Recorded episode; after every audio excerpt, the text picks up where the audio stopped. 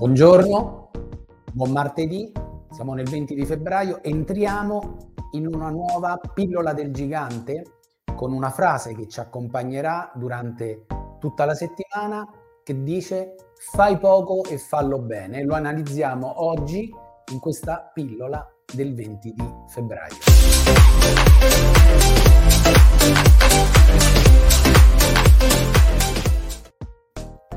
Siamo nella fase iniziale dell'anno, pertanto stiamo studiando tutte queste frasi che ci aiuteranno a creare una mappa mentale dentro di noi e sapere esattamente cosa fare nel momento opportuno.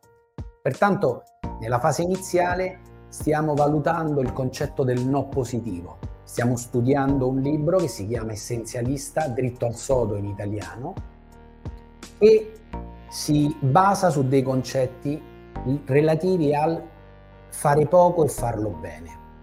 Andiamo ad analizzare tre grandi frasi, tre grandi concetti che si legano al no positivo, che gli americani chiamano il trade-off, il power love, love e il big picture, che sono legati anche al, al concetto di esplorare, eliminare e fare, agire.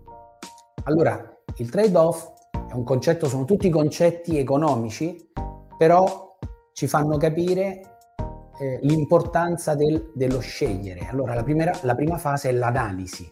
Pertanto dobbiamo incominciare a capire cosa possiamo eliminare prima di capirlo, di farlo, perciò il perdere per poi avere dei benefici superiori. Allora, il concetto viene dal fatto che in quest'era moderna in cui abbiamo tutto di tutto e anche se non l'abbiamo abbiamo l'illusione di averlo attraverso i social, pertanto viaggiamo, guardiamo.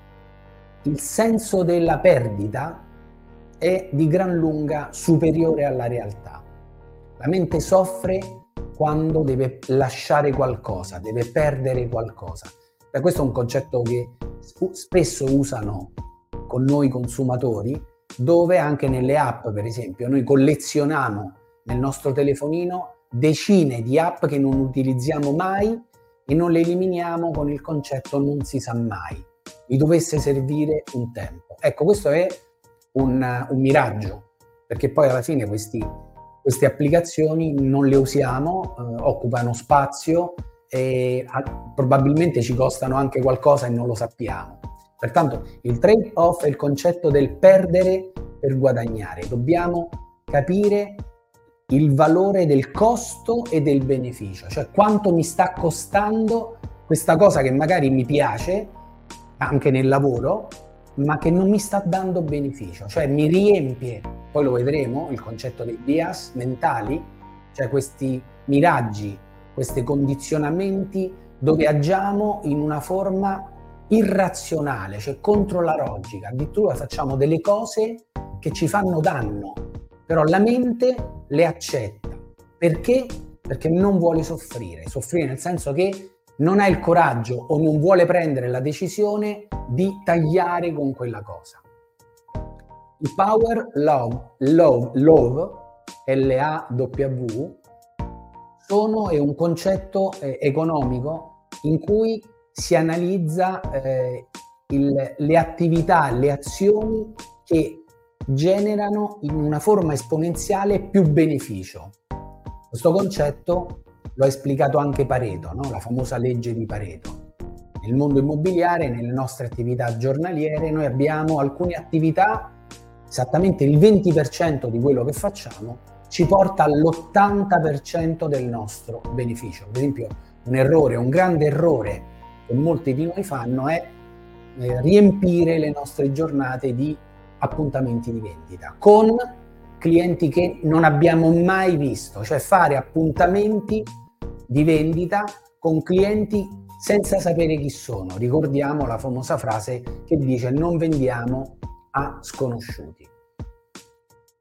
Il trade-off e il power law fanno sì che possiamo iniziare a creare esplorare, capire quello che ci piace quello che vogliamo realmente fare, abbiamo deciso di fare questo lavoro, ci piace questo lavoro, adesso però dobbiamo esplorare veramente e decidere le cose da fare, pertanto eliminare, che non ci daranno nessun risultato.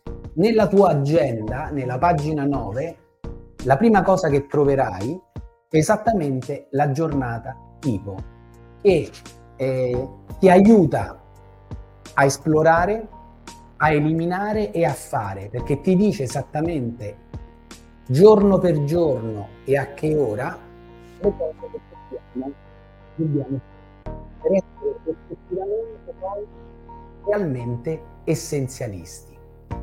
Tutto questo, chiaramente, deve essere chiuso nel famoso grande disegno, eh? la big picture, il tuo disegno, il disegno della tua vita, che normalmente si fa fisicamente, si fa proprio un disegno.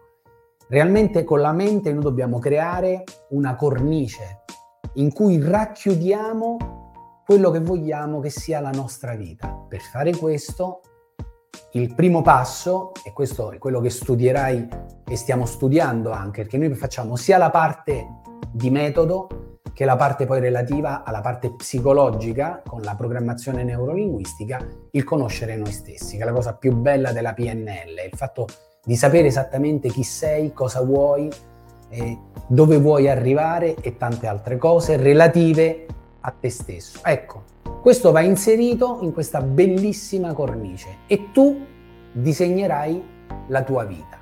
Pertanto, esplora, indaga, analizza, conosci, elimina la cosa più difficile e fai direttamente. Pertanto fai poco e fallo bene, per non cadere poi nel rischio di entrare in queste trappole mentali legate anche alle abitudini, le cattive abitudini, dove facciamo delle cose illogiche che non ci danno nessun eh, risultato.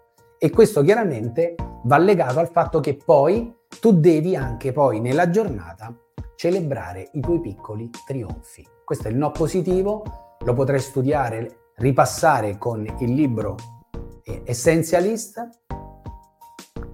eh, o in italiano Dritto al sodo, ma anche eh, legato al libro del no positivo di William Murray dove ci viene spiegato che dobbiamo incominciare a dire i nostri sì molto più lentamente e i nostri no molto più velocemente.